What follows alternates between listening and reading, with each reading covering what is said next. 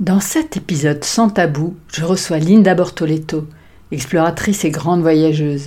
Nous échangeons autour des thèmes en lien avec son dernier livre, Le miroir de Bali, mais aussi sur des sujets qui vont parler à de nombreuses femmes. Oser choisir sa vie, dépasser sa peur de manquer d'argent pour aller au bout de ses rêves, mais aussi se libérer des loyautés familiales et de l'impact de l'histoire des femmes de notre lignée sur notre propre parcours. Et si ces thèmes résonnent pour vous, je voulais vous partager qu'une nouvelle cohorte du programme Leaders de ma vie allait démarrer bientôt. Inscrivez-vous dès à présent sur la liste d'attente pour ne rien louper. Hello et bienvenue dans Toutes des le podcast qui réveille votre puissance féminine. Je suis Catherine Oberlé, coach professionnel, psy et auteur de Domptez vos peurs et libérez votre féminin. Ce podcast s'adresse à toutes les femmes qui ont envie de réaliser leurs rêves, de prendre leur place et oser voir grand sans se dire qu'il est trop tard. Chaque semaine, je vous partage mes expériences, je vous parle de business, de développement personnel, de leadership. Je vous fais découvrir des invités passionnantes et je vous donne des pistes pour vous créer une vie qui vous ressemble, pleine de sens, de créativité et d'amour. Bonjour Linda et bienvenue euh, sur le podcast Toutes des Lideuses. Euh, je suis vraiment ravie de t'accueillir. Alors Linda, tu es exploratrice, tu es conférencière, tu es auteur hein, et surtout tu es amoureuse de la vie et de la nature. Est-ce que c'est juste C'est bon? Oui, entre autres. ouais, bah déjà, bonjour Catherine, merci beaucoup de, de m'accueillir. Et euh, oui, oui, entre autres, je, je, comme tu le dis, je pense que vraiment, euh, parmi tout ce que tu as cité, le, le, point central, c'est que je suis une grande amoureuse de la vie. Et euh, même si la vie parfois est compliquée, parfois même cruelle, mais j'ai toujours réussi à, à revenir à cet amour de la vie et du coup, à cette foi, tu vois, la confiance en la vie qui fait que bah c'est comme ça que je mène ma vie et que, que je trace ma voie. Oui, alors là, tu reviens d'un voyage initiatique de plusieurs mois en Indonésie, euh, notamment avec une grande partie à Bali, que tu as traversé d'un bout à l'autre, comme tu as l'habitude de, de le faire en fait, hein, par seul, hein, faut pas, faut le préciser. En général, tous tes voyages, voilà, se font euh, seuls. Tu choisis ta destination, tu prépares et puis tu vas c'est pas que t'as pas peur, mais je pense que tu, voilà, tu dépasses tes peurs, tu te laisses pas freiner par tes peurs. Hein. Quand j'ai changé de vie pour me consacrer au voyage, à l'écriture, j'avais pris une date symbolique qui était le 18 juin 2011. Donc hier, ça faisait 12 ans jour pour jour que je, je me suis lancée dans cette, dans cette nouvelle vie. Enfin, maintenant, je dirais plus que c'est une nouvelle vie, ça fait quand même 12 ans, quoi. Mais, euh, mais comme tu le dis, euh, avant, donc, euh, pour expliquer à ceux qui nous, qui vont nous écouter, j'étais lancée dans une carrière d'officier dans l'armée de l'air euh, et ensuite dans la gendarmerie. Donc, j'ai fait ça pendant dix ans, dix ans de carrière d'officier et euh, j'ai tout largué. la prise de conscience a été la mort de mon père et j'ai voulu, et ça, en fait, ça m'a jamais quitté, voyager seule. Pour moi, le fait d'être seule en voyage, c'est vraiment un désir très fort alors, dans un premier temps, c'était vraiment pour renouer avec moi-même parce que je m'étais complètement perdue euh, dans, dans, dans, dans, les méandres de la société. Euh, j'avais fait des choix qui n'étaient pas forcément les miens, mais, mais ceux voilà, que, que je pensais être les miens, mais fortement influencés par tout un cadre, etc. Et puis, puis c'est normal hein, de se planter dans ses choix, c'est comme ça qu'on apprend. Mais quand je me rends compte de ça, je me suis dit, mais là, je veux me retrouver moi, je veux savoir qui je suis, d'où ce choix de partir seule. Premier voyage en Sibérie, en Alaska, donc euh, en 2011, j'ai tellement aimé ce rapport au voyage euh, dans, dans la solitude, parce que enfin, finalement, dans la solitude, il y a toujours une différence entre la solitude et se sentir seul. Certes, je voyage seul, mais je ne me sens pas seule et je ne suis même pas seule parce que ça favorise la rencontre. L'immersion, comme tu dis, moi j'aime aller euh, à la rencontre de l'autre et, notamment comprendre une culture. Tu vois, limite, il y a un peu euh, un côté, euh, j'irai ethno à mes voyages, ethnologiques, où j'aime découvrir les traditions et me fondre complètement euh, dans une culture, dans, dans l'autre. Et là, en plus, je vivais avec des tribus euh, complètement isolées. Et donc, en fait, ça n'a jamais arrêté. Donc, depuis 12 ans, je, je voyage, certes, mais je voyage seule parce que je suis complètement enivrée parce que, parce que le voyage en solitaire et notamment en tant que femme seule apporte. Oui, et puis la particularité, c'est que, alors je sais pas si tu le fais depuis le début, mais en tout cas de ces dernières années, des derniers voyages, c'est qu'à chaque fois, euh, j'ai envie de dire, tu ramènes un livre. ça, te donne la matière en fait pour un, livre. Et puis là, il y, a, ben, y a un très joli livre qui vient de sortir qui s'appelle le, le, miroir de Bali. Donc où tu nous racontes parce que tu as découvert euh, lors de ton voyage. On, va approfondir un petit peu cet aspect-là. Et hum, j'aurais envie de savoir, qu'est-ce que euh, t'as apporté de différent ce voyage-là Alors le miroir de Bali, euh, bah, comme tu le dis, hein, c'est ma dernière aventure en Indonésie. qui a duré neuf mois. Je suis partie euh, donc de juin 2022 jusqu'à avril 2023. Et, euh, et, la grosse différence par rapport à mes voyages, toutes mes destinations auparavant, ça a été des, des choix très intuitifs qui, a priori, n'avaient pas de lien avec mon histoire familiale. Or là, euh, on est à Bali, c'est l'Indonésie, je replace parce que beaucoup de gens ne savent pas encore que Bali n'est pas un pays en lui-même, ça fait partie de l'Indonésie. Et l'Indonésie, c'est le pays de ma maman. Et donc c'est là où tout change parce que euh, je marche, euh, enfin je suis partie marcher sur les traces de ma lignée maternelle, ce qui est très important aussi dans cette aventure. Enfin pourquoi ça, ça crée vraiment, on va dire quelque chose d'encore plus profond dans, dans les, par rapport au voyage que j'ai pu faire avant, c'est que ma mère, l'histoire de ma mère et moi, c'est une histoire très fracturée. Parce que ma mère est partie quand j'avais 11 ans, mes parents ont divorcé, euh, mon grand frère et moi, on est restés avec mon père. Et donc, entre mes 11 ans et mes 20 ans, je ne l'ai vu que euh, deux fois.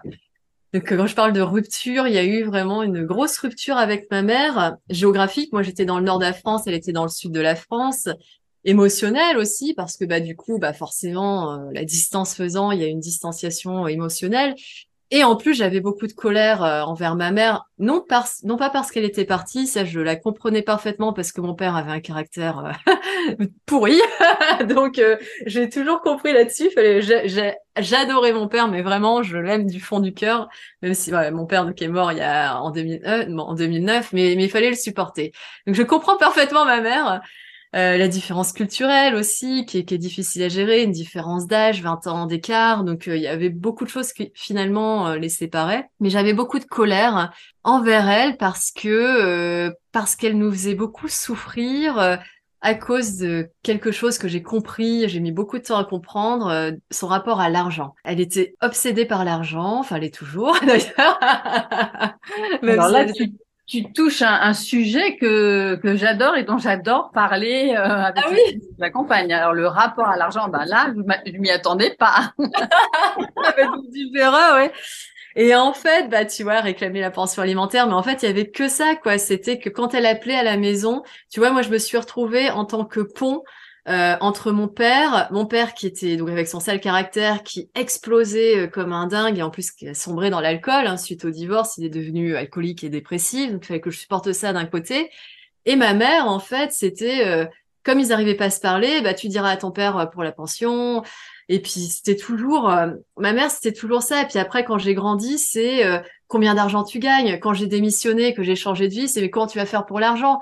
Et donc tu vois, pour moi, c'est tout ce que je fais elle était, enfin, elle n'était pas fière de ce que je faisais, mais à la limite, ce qui la rendait fière en écho, c'était potentiellement ce que j'allais gagner, potentiellement euh, les répercussions euh, que mon livre pouvait avoir dans les médias. Et tu vois, un côté très extérieur dont j'ai beaucoup souffert. Donc, qui nous a séparés. Et du coup, il y a une colère qui s'est développée, entre autres pour ça. Après, je, je soupçonne qu'il y a des choses dans l'enfance que j'ai vécues où, où ma mère... Euh, et on va dire polytraumatisée. Elle a eu une enfance terrible en Indonésie. Donc ma mère est née, a grandi en Indonésie jusqu'à ce qu'elle rencontre mon père. Et en fait, du coup, euh, elle était pas très. J'ai pas eu l'attention que qu'une petite fille, euh, dont, dont, une petite fille a besoin quand j'ai quand j'étais petite. Et euh, et je pense que ça fait que j'ai développé une sorte de colère envers elle. Donc tu vois, tout ce livre, c'est ça. Mon, voyage en Indonésie, alors certes, il y a eu la découverte de Bali extraordinaire, de la spiritualité balinaise, mais derrière, malgré moi, parce que tu vois, on est très doué pour euh, enfouir les choses qui nous dérangent sous le tapis, ce qui était mon cas. je pars à Bali, je me dis ah c'est trop beau, île paradisiaque, génial. Finalement, je vais profiter de Bali. et je vais me nourrir de, de, son énergie, de sa spiritualité. Mais plus je traversais Bali à pied, parce que j'ai fait 40 jours de traversée d'ouest en est, plus les souvenirs de ma mère euh, rebondissaient, enfin jaillissaient, un peu comme c'est des îles volcaniques, donc là-bas, tu te prends ça dans la figure. Et moi, je me, suis, je me suis pris mon passé dans la figure jusqu'à ce que ma mère arrive, au bout de 40 jours de marche, ma mère arrive à Bali. Et là, en fait, là, j'ai, c'est marrant comment, tu vois, on redevient la petite fille ou le petit garçon blessé. Hein parce que bah en fait c'est en étant sur cette île volcanique enfin je, crois beaucoup en l'énergie de la terre et puis en étant sur la terre de ma mère en fait ça fait tout rejaillir le passé et, c'est là finalement en faisant rejaillir que commence euh, la guérison la réconciliation oui, d'ailleurs, j'aimerais juste faire une petite parenthèse, c'est euh, que en fait, quand tu pars en voyage, hein, tu alimentes toujours beaucoup ton compte Instagram. Donc, je vous invite vraiment à aller vous connecter sur le compte Instagram de, de Linda. Donc, c'est Linda Bortoletto qui est vraiment, euh, c'est magnifique, c'est riche de, de, photos euh, très très belles. Et puis on peut suivre un petit peu ton histoire aussi, tes prises de conscience à chaque fois. C'est vraiment très très intéressant. On a l'impression de voyager avec toi en fait. Hein, donc euh, j'adore vraiment ce côté-là. Si j'osais, Linda, là, j'aimerais bien faire une petite parenthèse aussi sur la question de l'argent parce que tu vois, moi, c'est une question que je me suis déjà posée, très sincèrement. Et puis, je pense que les, les femmes, les personnes qui vont nous écouter, ben, peut-être vont se poser cette question-là aussi. C'est que, ben oui, c'est bien beau. Toi, tu, tu voyages euh, souvent, hein, euh, tu écris des livres, mais comment tu fais pour vivre concrètement? Alors, euh, ça a pris du temps. de toute façon, comme tout projet, hein, c'est un projet entrepreneurial en soi. Quand j'ai changé de vie, tu vois, quand j'ai changé de vie, j'avais 30 ans, j'avais déjà travaillé pendant 10 ans, j'avais une carrière d'officier euh, brillante euh, avec euh, un très bon salaire. Euh, j'avais pu économiser pendant toutes ces années. et en fait, tu vois, au départ, les trois premières années ont été les plus difficiles, c'est-à-dire ne pas stresser. parce que quand tu as l'habitude d'avoir un salaire qui tombe à la fin du mois et que finalement tu te mets à ton compte et, et, puis je dépensais de l'argent bah, pour les dépenses communes et puis les voyages, comme tu dis, euh, ne pas stresser en me disant finalement j'ai plus les rentrées d'argent que j'avais, mais j'ai mes économies et quelque part, je trouve ça vachement important de se dire que les économies, faut il faut pas garder pour garder en fait. Et à un moment, j'ai dédramatisé en me disant mais mes économies, justement, elles me servent à ça. C'est limite, j'ai un moment eu un élan de gratitude en me disant mais de quoi tu te plains? Cet argent, de toute façon, il est quelque part, si, enfin, tu vois, moi, je suis croyante, hein, mais je me dis, si euh, j'ai eu l'opportunité, enfin, de, enfin, c'est moi qui l'ai gagné, hein, on me l'a pas donné, mais, mais quelque part, s'il est là, c'est pour euh, cette nouvelle mission de vie euh, qui est de voyager et d'écrire. Donc, tu vois, déjà, ça a été vraiment un switch intérieur, ne pas stresser par rapport à l'argent. Et je sais que ça, ça a complètement changé ma vision, parce que sinon, j'étais prête à accepter n'importe quel boulot et entre guillemets à me reperdre euh, dans, euh, dans, dans ce marécage de, de voix qui, qui, qui ne correspondait pas à moi quoi. Et donc en fait après ce que j'ai fait c'est c'est ultra rationnel. Hein. Euh, pour voyager, je trouvais des. Des sponsors. À l'époque, c'était plus simple que maintenant, parce qu'il n'y avait pas tout ce qui est Instagrammeur, influenceur. Aujourd'hui, pour trouver des sponsoring, il faut avoir un type. Euh, les, les, les, entreprises sont pragmatiques, hein, influenceurs, machin, ce que je ne suis pas. Euh, et à l'époque, ça n'existait pas. Enfin, c'était très peu utilisé, donc euh, j'arrivais à trouver du sponsoring, ce qui demandait beaucoup de recherche, mais j'y suis arrivée. Donc tu vois, finalement, j'arrivais à financer mes voyages grâce euh, au sponsoring, et l'argent que j'avais, mes fameuses économies, me servait pour vivre quand je rentrais. Et tu vois, j'ai fait le choix de partir, m'expatrier dans un pays où euh, la vie est trois fois moins chère qu'en France. Ce pays, ça a été la Pologne. En plus, je travaillais pour l'Alliance française à mi-temps, tu vois. Donc je me dis euh, bon bah t'es dans un pays où finalement c'était un peu devenu mon refuge. Euh, je vivais pour euh, tout compris. J'avais fait mon petit calcul pour 900 balles par mois, loisirs compris, tu vois, et, j'étais tranquille. Enfin j'avais, une, je, me suis construit une tranquillité d'esprit en me disant bon bah voilà tu fais c'est entre guillemets un, sacrifice en me disant bon bah voilà je, je quitte j'étais très bien là où j'étais à Montmartre mais je quitte mon petit cocon euh, pour construire mon projet parce que ce qui comptait pour moi, c'était de construire ma vie de voyageuse et d'écrivaine. Et donc là-bas, j'ai plus été stressée par l'argent, j'ai pu continuer de voyager et petit à petit, j'ai commencé à donner des conférences, que donc j'étais à mon compte. j'avais des missions en parallèle, mais toujours en indépendante. Donc, je donnais des conférences, ça me, ça me permettait d'avoir de l'argent. Et puis après, j'ai écrit mon premier livre. Donc, on gagne pas énormément d'argent quand on, faut le savoir. Euh, l'écrivain qui gagne sa vie, c'est un mythe. Il y en a un sur, je sais pas combien, 100 000 peut-être en France. Euh, surtout qu'on est un pays de tradition littéraire. Et tu vois, comme une entreprise, hein, on dit souvent d'une entreprise, il faut à peu près 3-4 ans pour savoir si ça fonctionne ou pas. Moi, c'est, vrai que ça m'a pris euh, vraiment ce, ce, ce temps-là, tu vois, entre 3 et 4 ans pour vraiment trouver mon équilibre entre me faire financer mes voyages ou alors me les autofinancer, parce qu'aujourd'hui je suis en capacité d'autofinancer, mais faire les conférences en entreprise, hein, en fait, je me faisais payer par les entreprises, ou carrément des formations en entreprise, où j'utilisais le thème du dépassement. Enfin, ça a varié. Maintenant, je suis beaucoup plus sur euh, l'écoute de soi, de l'intuition, des émotions, puisqu'en parallèle, je suis devenue enseignante en, méditation euh, et en tantra yoga. Donc, tu vois, ça a été des briques que j'ai euh, accumulées petit à petit euh, sans perdre de vue mon cap. Ça, ça a été très important. Mon cap, c'était euh, qu'est-ce que tu veux? Ben moi, je veux, je veux être une voyageuse et une écrivaine. Je dirais qui s'assimile à une voie artistique, hein, donc qui est très compliquée, sans avoir le fameux statut d'intermittent qui est quand même très avantageux en France. Et moi, j'y ai pas le droit, parce que auteur, bah, c'est un autre statut. Donc j'ai mon, j'ai mon auto-entreprise et je me débrouille avec ça. Et, et puis toujours euh, y croire. Enfin, ça, c'est, euh, enfin, on, le dit, hein, mais euh, je le dirai jamais assez. Hein, c'est croire en, en, son désir, euh, croire en son projet. Euh, et, et, à chaque fois que j'ai eu des coups durs, tu vois, j'ai toujours réussi à avoir ce switch intérieur. C'est très, c'est très dans, dans l'état d'esprit en me disant, ça va marcher, tu vas y arriver, tu vas trouver. Donc c'est un mode très bulldozer, je dirais. Donc c'est vraiment important, voilà, cette notion-là, hein, de te euh, de te fixer un objectif de vie, de comment tu veux vivre, de ce qui est important pour toi, et à partir de là, de trouver des moyens, des ressources pour pouvoir tenir cet objectif-là. Ouais. Mais complètement, et ça c'est ultra important. Ça je l'ai appris aussi en travaillant pour l'Alliance française en Pologne. Tu sais, c'est une association culturelle qui organise des événements. Et en fait, le directeur à l'époque me disait, euh, L'erreur de beaucoup de structures associatives ou culturelles, c'est de se dire qu'est-ce que je fais en fonction de l'argent que j'ai? Et en fait, lui, son état d'esprit, c'était tout le contraire. C'était quel événement je veux faire, quel projet je veux faire, et du coup, comment je vais trouver l'argent pour pouvoir réaliser le projet? Et donc, en fait, en gros, c'est ne pas se limiter, c'est se dire déjà, je fixe mon objectif, je fixe mon projet, et derrière, comment je vais trouver les moyens de financer euh, tout ça, quoi, d'organiser tout ça. Et, euh, et c'est vrai, quoi. Et c'est vrai qu'à chaque fois que j'ai voulu, enfin moi, en plus, je, je, fonctionne beaucoup avec la visualisation, tu vois.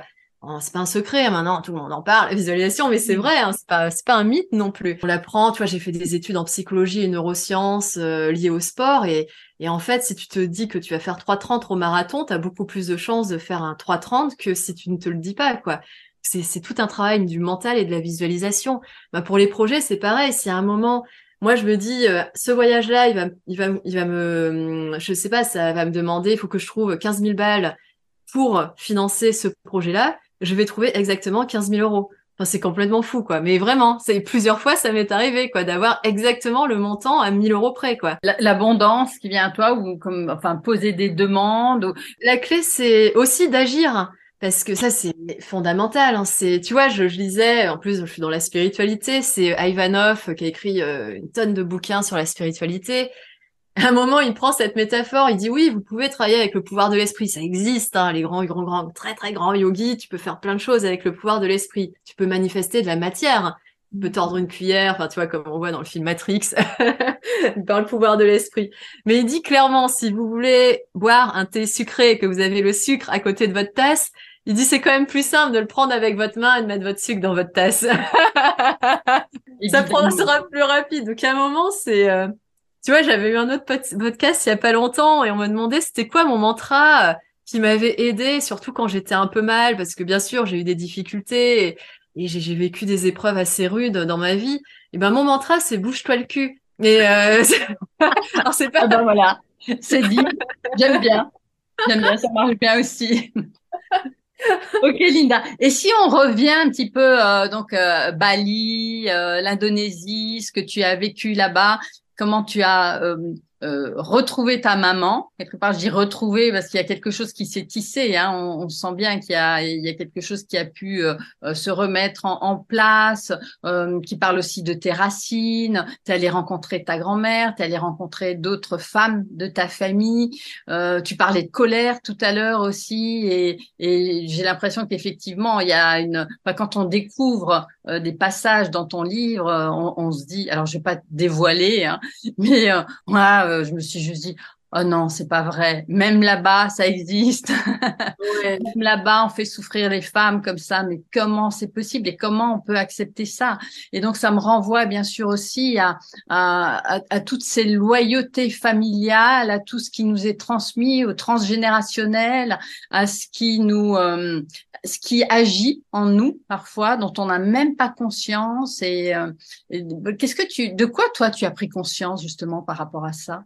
Euh, Ça a été très dur hein, ce que j'ai appris sur les femmes de ma famille en Indonésie. Euh, alors, bah, comme tu dis, hein, j'ai une lignée de femmes en Indonésie. Donc ma mère hein, a été excisée, ma mère a été violée quand elle était adolescente, alors qu'elle était vierge. Et moi-même, j'ai vécu une agression sexuelle euh, il y a trois ans, euh, alors que je traversais la Turquie à pied. Et, euh, et d'ailleurs, ça a été le déclencheur. Hein. C'est mon agression sexuelle. Alors, il y a eu tout ce travail de reconstruction qui, tout d'un coup, j'ai eu un flash en me disant ce que je vis, ce que j'étais pas encore dans le transgénérationnel. Enfin, on avait entendu parler, mais je j'étais pas encore, enfin, je m'étais pas encore penchée sur ce sujet-là. Mais et là, tout d'un coup, c'est pendant ma marche, j'ai traversé les Andes à pied suite à, bah, pour me reconstruire après cette agression. Et euh, il y, a, y a cette phrase qui me dit, mais c'est des blessures héritées en fait, du féminin opprimé, de, de, de femmes blessées, et ça vient, c'est en lien avec ta mère. Et, euh, et pourtant, je savais auparavant qu'elle avait déjà, qu'elle avait été violée, et je pense que je savais aussi avant qu'elle avait été excisée, mais comme je disais tout à l'heure, hein, tu sais, on met ça sous le tapis en disant bon, finalement, ça ne me concerne pas. Or, bah, c'est ce que nous apprend le transgénérationnel. Euh, non seulement ça nous concerne, mais comme tu le dis, ça agit sur nous.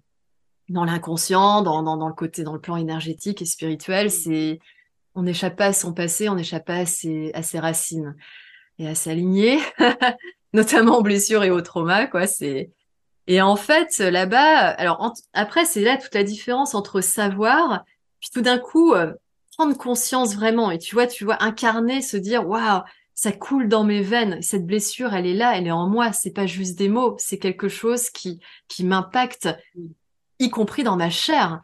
Enfin, c'est quand même fort et, et, cette prise de conscience, donc ça a été douloureux. Et quand je vais en Indonésie, donc euh, je, je parle de ça avec ma grand-mère qui est toujours en vie et avec euh, mes tantes, donc parce que ma mère a beaucoup de frères et sœurs, donc elle a en tout, alors je sais jamais, je crois que c'est quatre ou cinq sœurs.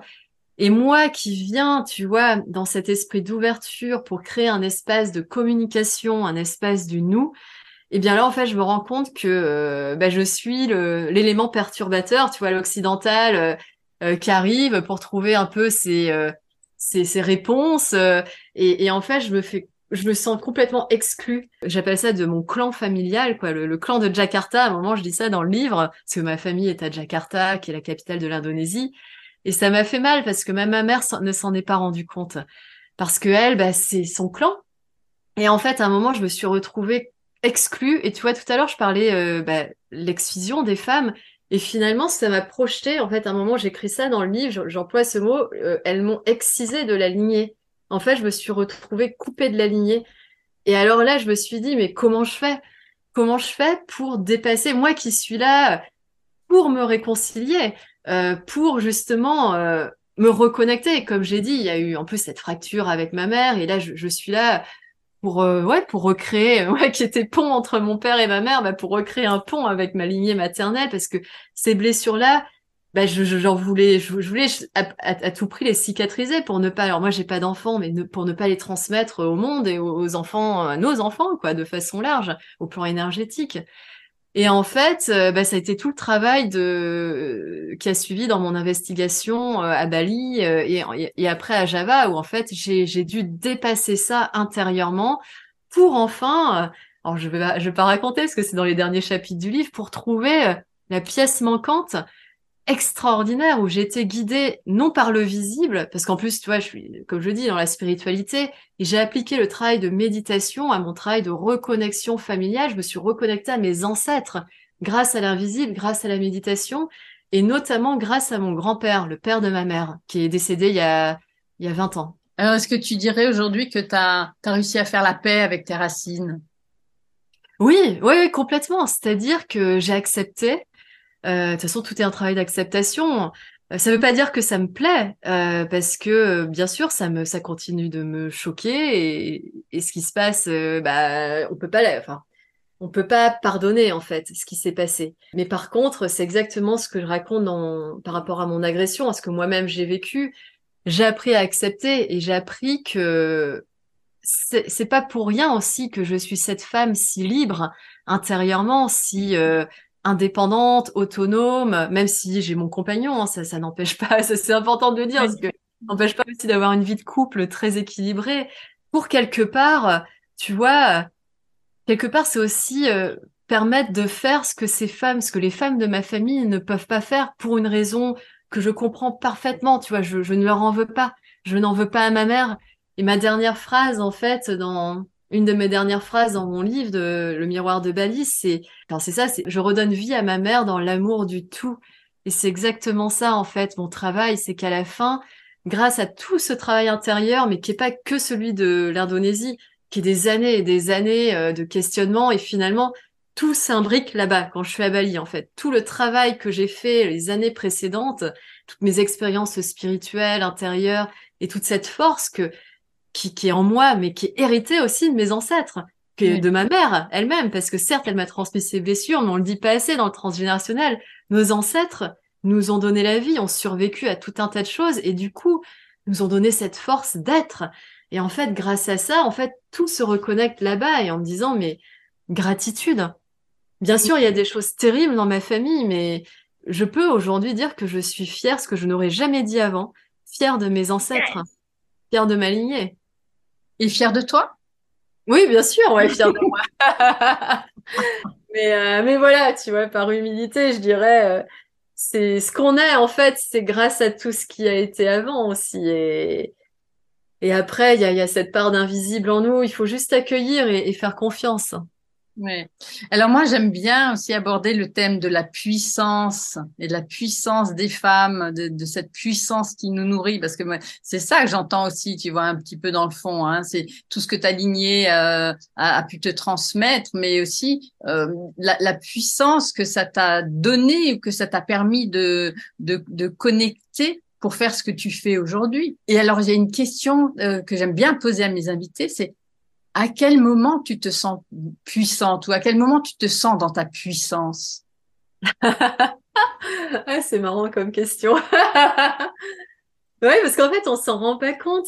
Je, ouais, je dirais quand je, quand, ouais, quand, comme tu dis, quand est-ce que je me sens, je sais pas, je dirais, euh, tu vois, comme je voyage seule et puis j'ai ce rapport à la marche, à la nature qui est, tu parles de puissance. Pour moi, la, la puissance même, c'est la nature elle s'incarne dans, dans, dans, la nature. Et tu vois, il y a une voie, la voie spirituelle que je prends, c'est la voie du tantra, où on dit que tout ce qui est à l'extérieur est à l'intérieur. Et du coup, par écho, par reflet, quand, quand je ressens cette puissance de la nature, et que, en plus, je suis arrivée, je sais pas, par exemple, je suis en train de traverser la jungle, ou j'arrive au sommet d'une montagne, ou, euh, ou quand j'étais dans les Andes, j'ai vu des, des lacs d'une couleur euh, limite extra, extraordinaire au sens euh, même pas terrestre, quoi, tellement la, couleur de ces lacs est indescriptible. Et tu vois, ouais, là, j'ai un sentiment de puissance parce que j'ai un sentiment d'union avec le tout, avec la nature. Et, le fait d'être arrivé à ces endroits-là, ces différents endroits de, nature, d'une beauté euh, inouïe, par la force de mon corps et du coup aussi du mental, bah en fait, ouais, ça, il y a, y a, une relation qui se crée avec la terre qui est avec la terre, donc le visible, mais aussi avec l'invisible derrière la beauté, euh, le divin, je dirais même. Et là, ouais, tu vois, c'est une sorte de puissance absolue, divine, tu vois.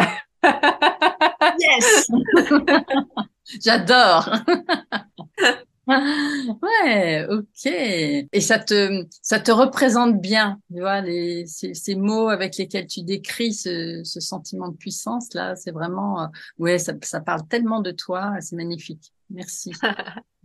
Merci.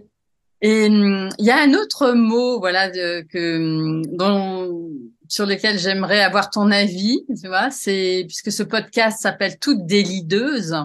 C'est quoi pour toi une leaduse Moi, je dirais que c'est quelqu'un qui est dans sa présence, tu vois. Tout simplement, c'est, mais c'est tout le travail, hein, je dis simplement, c'est tout simplement avec toutes les difficultés que ça implique. Mais c'est-à-dire, moi je le vois, tu vois, en plus j'encadre des groupes maintenant, on combine marche, yoga, méditation, mais en même temps, de toute façon, je sais que j'ai ça en moi, je, j'aime euh, pousser les gens, tu vois, à aller, ouais, dans, dans les retranchements, pour pouvoir, ce message s'appelle expansion, tu vois, pour pouvoir avoir ce sentiment de, d'expansion, euh, de soi, tu vois, de, de l'énergie. Et, d'ailleurs, la voie du tantra, c'est exactement ça, l'expansion de la conscience aussi. Et en fait, ce que j'ai remarqué, parce que tu vois, quand on guide, on, se demande justement comment, comment faire, tu vois, sans être non plus dans l'injonction, dans dans, dans, dans le truc euh, trop qui pourrait être culpabilisant aussi. Tu vois, je me suis beaucoup posé la question de ça et je me suis rendu compte que c'est en, en étant, enfin, juste en, réussissant à être complètement dans sa présence, dans son alignement avec euh, avec soi, tu vois l'alignement. Euh, moi j'aime bien, je travaille beaucoup avec la puissance. Tu vois, tu parles de puissance. Pour moi, c'est la puissance du ventre alliée à la à la, sincérité euh, du cœur, tu vois, la pureté du cœur et, et cette sorte de clarté et d'alignement intérieur où il suffit juste d'être pour pouvoir inviter les personnes à être à leur tour, à être dans leur propre alignement et du coup reprendre ton terme dans leur puissance intérieure. Pour euh, faire le lien avec le tantra, ça me parle vraiment aussi du féminin, de l'attraction du féminin et comment quand on est dans, dans cet euh, état-là, on attire et en même temps on peut être leaduse parce que c'est une invitation pour les autres aussi eh bien, de faire pareil, d'être à cet endroit-là. Ouais, complètement. C'est pense que ça dépasse les mots. Alors bien sûr, tu vois, il y a les mots sont très importants. Il y a des mots clés qui, euh, tu vois, moi-même, je vois quand après mon agression sexuelle, j'ai suivi une thérapie euh, avec un psy et je sais que j'ai vu l'importance de certains mots qu'il a prononcés qui m'ont permis de, de me relever suite à ça, euh, de, de modifier ma perception de, de ce que j'avais vécu.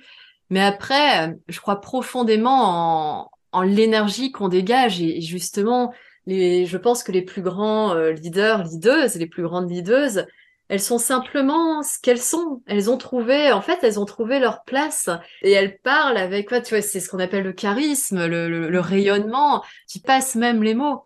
Ou, et à contrario, tu vois, on peut connaître, on connaît tous hein, des gens qui manient très bien euh, euh, le langage, et surtout en France, tu vois, on est très très sensible aux mots.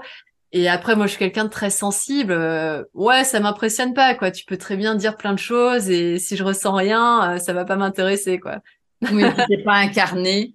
Ouais, complètement. Pour terminer, est-ce que tu aurais un, un, conseil, un ou deux conseils à donner aux femmes qui nous écoutent? Qu'est-ce que tu aurais envie de leur, euh, de leur, transmettre comme message? Puisque je sais que tu accompagnes aussi des, pas mal de femmes hein, dans, dans, les stages, dans ce que tu proposes aussi. Hein. Donc, quel, est ton message? Mais Le message, je dirais, euh, en lien avec une réflexion que, que je me fais avec euh, les années qui passent, c'est euh, tout à l'heure tu disais que certes je pouvais avoir des peurs, mais que je les dépassais. Ben en fait, c'est ne pas hésiter, ne pas rester sur ces peurs. Hmm. Il y, a, y a, il y a des raisons hein, pour lesquelles on a peur. C'est souvent instinctif ou voilà, ça peut revenir à nos, à nos origines. Hein. Il, y a, y a les peurs. Il peut y avoir la peur du danger, euh, qui était dans la nature euh, à l'époque euh, où on vivait dans, nos, dans nos grottes. Après, il y a 90% des peurs qui sont du peur du mental. Il y a toujours, il y aura toujours des peurs et des doutes. Ça, c'est clair, mais ne pas rester là-dessus. Donc, à un moment, dépasser, aller au-delà. En fait, embrasser, ça veut pas dire qu'on les ignore, mais juste les embrasser les embrasser et se dire bon bah ok ma peur elle est là il y a une raison ouais on peut aller creuser on peut faire la psychanalyse ok on va trouver la raison c'est très bien mais à un moment se dire bon bah ok j'y vais. Parce que et, je dis que j'ai beaucoup cette réflexion avec les années qui passent parce que alors, je sais pas ça va il me reste encore du temps je, le souhaite hein. mais euh, mais tu vois ça fait euh, comme je disais tout à l'heure 12 ans que je fais euh, ce que je fais. Et je me suis dit que finalement j'aurais jamais j'ai fait des choses extraordinaires, mais vraiment bénédiction hein, pour tout ce que j'ai vécu, tout ce que j'ai vu, toutes les personnes que j'ai rencontrées, tout ce que j'ai appris, c'est extraordinaire. Mais finalement, tout ça n'aurait pas été possible si à un moment, ben, j'avais pas dit non à ce qui, euh, à ce qui n'était pas moi, quoi. Et si j'avais pas justement me dire, bon bah ok, j'ai peur, mais c'est pas grave, on verra, j'y vais. La vie passe très vite, donc à un moment, il faut prendre le temps, poser les choses. Donc il y a toujours un, côté rationnel, hein, c'est très bien de l'avoir, mais à un moment, il faut saisir son désir et faire en sorte que ce désir, cette flamme, nous pousse au-delà de nos peurs. Oui, merci. Et je crois que c'est ce qui te caractérise bien aussi, tu vois, c'est que euh, euh tu oses faire les choses. Hein. Euh, d'ailleurs, on, quand on parle de toi, on parle, il y a souvent le terme audacieuse qui revient, d'ailleurs. Et mais en même temps, voilà, tu fais des choses, mais tu les fais pas n'importe comment. Et ça, c'est important aussi. Hein. C'est vraiment quand je parlais de préparation de tes voyages tout à l'heure, euh, c'est pas euh, olé, euh, j'y vais et puis je vais voir comment ça se passe. Non, non, c'est vraiment. Moi, j'ai découvert cette, cette partie-là de toi qui est vraiment euh, importante aussi. Hein. C'est que voilà, tu prépares les choses, tu les poses, il y a un cadre et que tu te poses à toi-même et à partir de ce cadre, eh ben, tu vas pouvoir vivre des grands moments de liberté. En fait. Oui, complètement. C'est vrai que j'ai réussi à à trouver cet équilibre bah, parce que comme j'ai dit tout à l'heure aussi j'ai une formation militaire mon père était un ancien militaire donc euh, le cadre je connais bien mais et euh, après on pourrait dire euh, et c'est pour ça tu vois des fois on dit oui machin le cadre les limites c'est pas bien mais c'est tout le contraire quoi. Avoir un cadre c'est voilà c'est les racines faut en parler de racines. Le cadre c'est ce qui va constituer nos racines et c'est à partir de là on peut on peut grandir en fait. C'est ce qui nous sécurise et après, en fait, j'allie ce cadre avec, euh, il y a toujours l'intuition qui est très forte en moi, euh, qui, elle, me donne euh, mon cap. Donc, donc cette connexion à soi, et, et à partir du moment où j'ai mon cap, bah, je construis. le cadre, tu vois, c'est comme, je le compare souvent, c'est comme l'architecte, on va faire le plan de la maison, bah il y a, y a, toujours ce plan, on a les fondations, puis après, après on peut faire la petite déco, machin. Euh, mais à un moment, si tu fais pas les bonnes fondations avec le plan à la base, ta maison elle va jamais tenir quoi. Et après on laisse libre. Et, et compris dans l'écriture, c'est pareil. J'ai toujours une structure qui peut modifier, qui peut être modifiée. Toujours l'équilibre entre la raison et l'intuition, la raison et la création. J'ai ma structure, je sais quel message je veux transmettre, combien de parties je vais avoir, et puis après, je me lance. Et après, je laisse place à la création et à ce que je dois transmettre, quoi. Oui, il y a toujours vraiment ces deux mouvements visibles, invisibles, tangibles, intangibles. Euh, c'est vraiment comment tu allies ces deux. Ça pourrait être aussi féminin, masculin. Ouais, complètement. L'équilibre des deux. Euh, et ben et puis d'ailleurs, tu vois, j'en parle pas mal dans le dans le miroir de Bali. C'est euh, la voie du tantra. C'est exactement ça. C'est l'alliance des deux le de tout féminin, masculin, euh, la conscience et l'énergie, le euh, l'effort et le lâcher prise. Euh, et dans le tantra yoga, qui est celui que j'enseigne, on apprend ça. C'est, tu vois, on peut faire une posture, par exemple la posture du guerrier qui est physique, mais en même temps, comment tenir une, une posture qui est physique, où en gros tu vas commencer à transpirer et musculairement ça va être dur, mais en même temps lâcher prise, être dans cette et, dans, dans cet abandon, y compris dans l'effort. Et euh, c'est génial quoi quand tu arrives à ça. Eh bien, super, on pourrait continuer des heures encore. Merci beaucoup, euh, Merci Catherine. C'était Bortoletto. Donc, euh, il y a ton livre, Le miroir de Bali, qui vient de sortir. Sinon, donc, comme je disais tout à l'heure, je vous invite vraiment à aller euh, sur, euh, voir ton, ton compte Instagram, donc Linda Bortoletto, et puis ton site aussi, hein, sur lequel tu, tu proposes euh, donc des, des séminaires, des méditations, des challenges. Hein, j'ai vu des, des, petites choses comme ça. Voilà, pour être dans ton énergie, j'ai envie de dire. Hein. Eh bien, un grand merci, Linda, et puis à très bientôt. Merci beaucoup d'avoir écouté cet épisode jusqu'au bout. Si vous avez envie de soutenir ce podcast, laissez-moi un commentaire ou mettez 5 étoiles sur votre plateforme préférée. Et si vous voulez rester en lien, abonnez-vous à ma newsletter pour avoir encore plus de conseils. Vous trouverez le lien sous l'audio. À bientôt pour un nouvel épisode de Toutes des le podcast qui réveille votre puissance féminine.